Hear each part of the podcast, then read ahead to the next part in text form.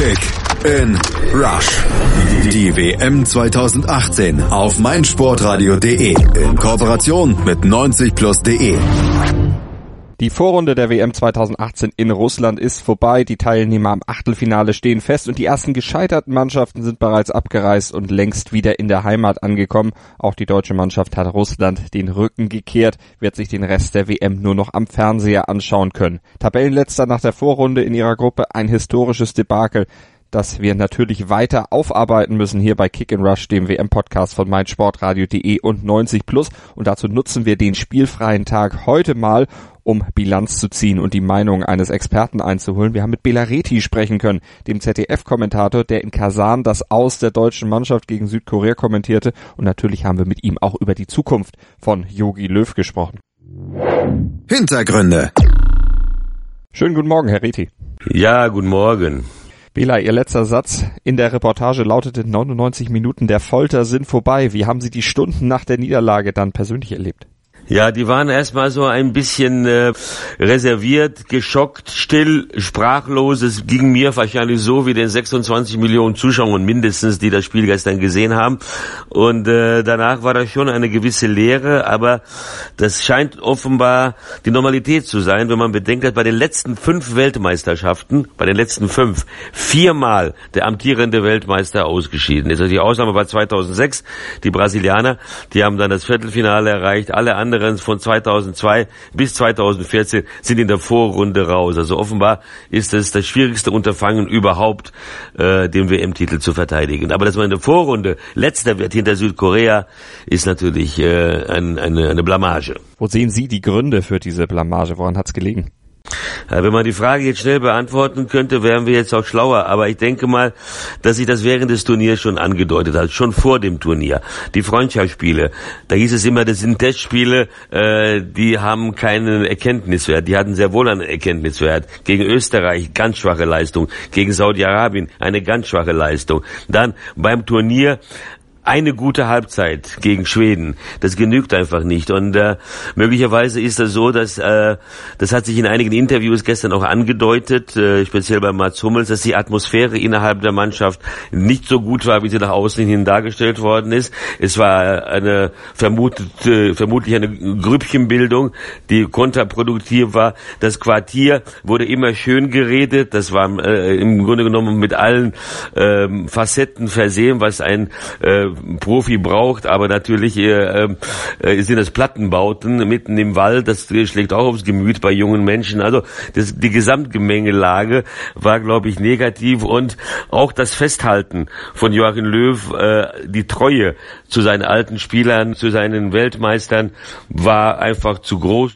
Würden Sie das unterschreiben, was viele Zeitungen schreiben? Die deutschen Spieler wären einfach zu satt gewesen für weitere Erfolge? Vielleicht ist es auch wirklich so, dass man, wenn man einmal diesen größten Titel gewinnen konnte, dass man, dass da die Spannung nicht mehr ausreicht, um das zu verteidigen. Dann kommt noch dazu, dass ein Mann wie Toni Kroos unabhängig von seinem wunderbaren Freistoßtor nicht die Leistung abgerufen hat, die man von ihm kennt. Er wirkte überspielt. Er kam später zur Mannschaft, hat genau vor einem Monat die Champions League gewonnen, noch mit Real Madrid.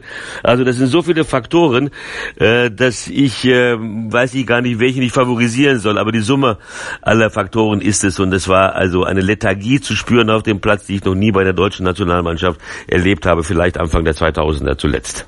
Sie haben indirekt ja auch schon Jogi Löw mit in die Verantwortung genommen. Vielleicht können wir da nochmal etwas genauer drauf eingehen. Welchen Anteil hat Jogi Löw aus Ihrer Sicht an dieser blamablen Vorstellung in der Vorrunde? Natürlich einen großen. Der Trainer ist ein Teil der Mannschaft und äh, die Einstellung der Mannschaft ist auch Aufgabe des Trainers. Auch die Personalauswahl ist eine Sache des Trainers. Natürlich hat er die Mitschuld. Ich meine, äh, Jogi Löw Stärke ist das Entwickeln von Mannschaften. Für diese Mannschaft, äh, in dieser Mannschaft gibt es nicht mehr viel zu entwickeln. Die gilt es zu verwalten und äh, einzustellen. Also er blühte regelrecht auf vor einem Jahr hier in diesem Land in Russland, als er die Comfort Cup Mannschaft betreuen konnte mit jungen, hungrigen Spielern, die äh, stolz waren, einfach Nationalspieler geworden zu sein und äh, da, da war er in seinem Element. Er ist ein Gestalter äh, und äh, wenn, es, wenn er fertig gestaltet hat, dann geht es darum, die äh, im Prinzip äh, bei, bei Laune zu halten und taktisch geschickt einzustellen und das ist ihm nicht gelungen.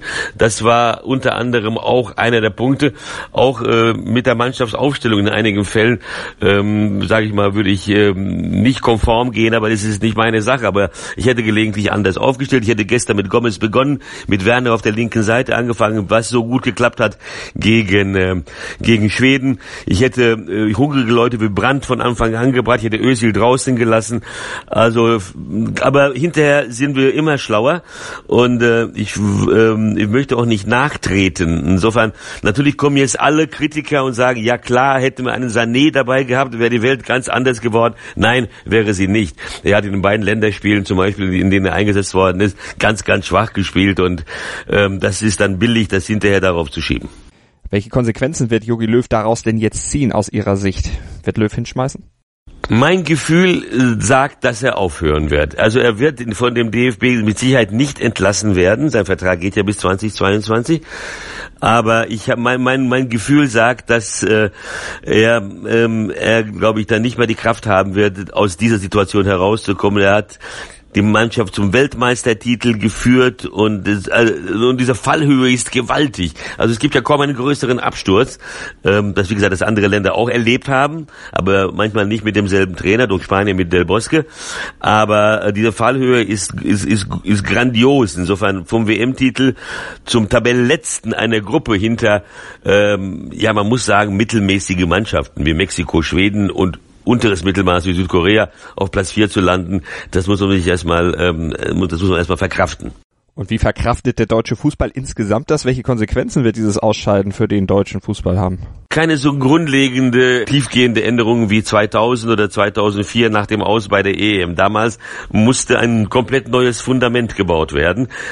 Die Nachwuchsarbeit ist revolutioniert worden, es sind Leistungszentren eingerichtet worden. Damals war der deutsche Fußball komplett am Boden. Jetzt, wenn man sieht, vor einem Jahr gewinnt die U21 die EM. Die deutsche Comfort-Mannschaft gewinnt den Titel.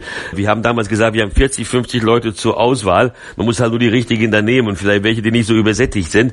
Dann glaube ich, dass relativ kurzfristig die Nationalmannschaft aus diesem Tal herauskommt und schon bei der Euro 2020 eine gute Rolle spielen wird. Vielen Dank an Bela Reti und wir werden Sie ja weiter als Kommentator erleben. Die deutsche Mannschaft ist weg. Sie bleiben weiter in Russland vor Ort und dann ja bis nach dem Finale. Da hören wir Sie ja dann wieder als Kommentator am 15. Juli. Das ist jetzt noch nicht komplett eingeteilt, aber es kann gut sein, dass es passiert. Aber wir kommentieren ja die WM hier. Wir kommentieren nicht nur die deutsche Mannschaft und freuen uns auf, äh, ja, auf bessere Leistungen von anderen Ländern. Bela Reti, der ZDF-Kommentator im Interview nach dem Ausscheiden der deutschen Mannschaft bei der WM in Russland mit seiner Analyse der Gründe und seiner Einschätzung zur Zukunft von Yogi Löw. Und wir machen ja trotz des spielfreien Tags heute weiter bei Kick and Rush auf meinsportradio.de. Wir ziehen auch ein bisschen Bilanz. Und wir stellen ja heute mit den Kollegen von 90 Plus noch die besten Spieler der Vorrunde bzw. des dritten Spieltags zusammen. Unsere elfte Spieltags hier auf meinsportradio.de. Die gibt's dann um die Mittagszeit noch als Podcast und natürlich auch noch das Power Ranking der K.O.-Runde. Da schätzen wir den aktuellen Leistungsstand aller qualifizierten Mannschaften für das Achtelfinale ein. In einem Power Ranking, auch das natürlich mit den Kollegen von 90 Plus. Und in diesem Power Ranking, da kriegt ihr sicher den ein oder anderen guten Tipp für unser Tippspiel hier auf meinsportradio.de. Kicktipp Gewinnspiel mit Mobilcom, Debitel, tolle Sony Handys gibt's zu gewinnen. Hier das Ganze nochmal in akustischer Form. Schatz, ich bin neu verliebt. Was? Da drüben, das ist er. Aber das ist ein Auto. Ja, eben. Mit ihm habe ich alles richtig gemacht. Wunschauto einfach kaufen, verkaufen oder leasen bei Autoscout24. Alles richtig gemacht. Um Kick in Rush. Das WM-Tippspiel auf meinsportradio.de. Präsentiert von Mobilcom Debitel. Registriere dich jetzt auf meinsportradio.de slash kick and rush und gewinne jeden Spieltag ein nagelneues Sony Xperia XZ2 Kompakt. Bereitgestellt von Sony. Kick and Rush. Die WM 2018 auf meinsportradio.de. Werde der Zar des Tippspiels. Schatz, ich bin neu verliebt. Was? Da drüben, das ist er. Aber das ist ein Auto. Ja, eben. Mit ihm habe ich alles richtig gemacht. Wunschauto einfach kaufen, verkaufen oder leasen bei Autoscout24. Alles richtig gemacht.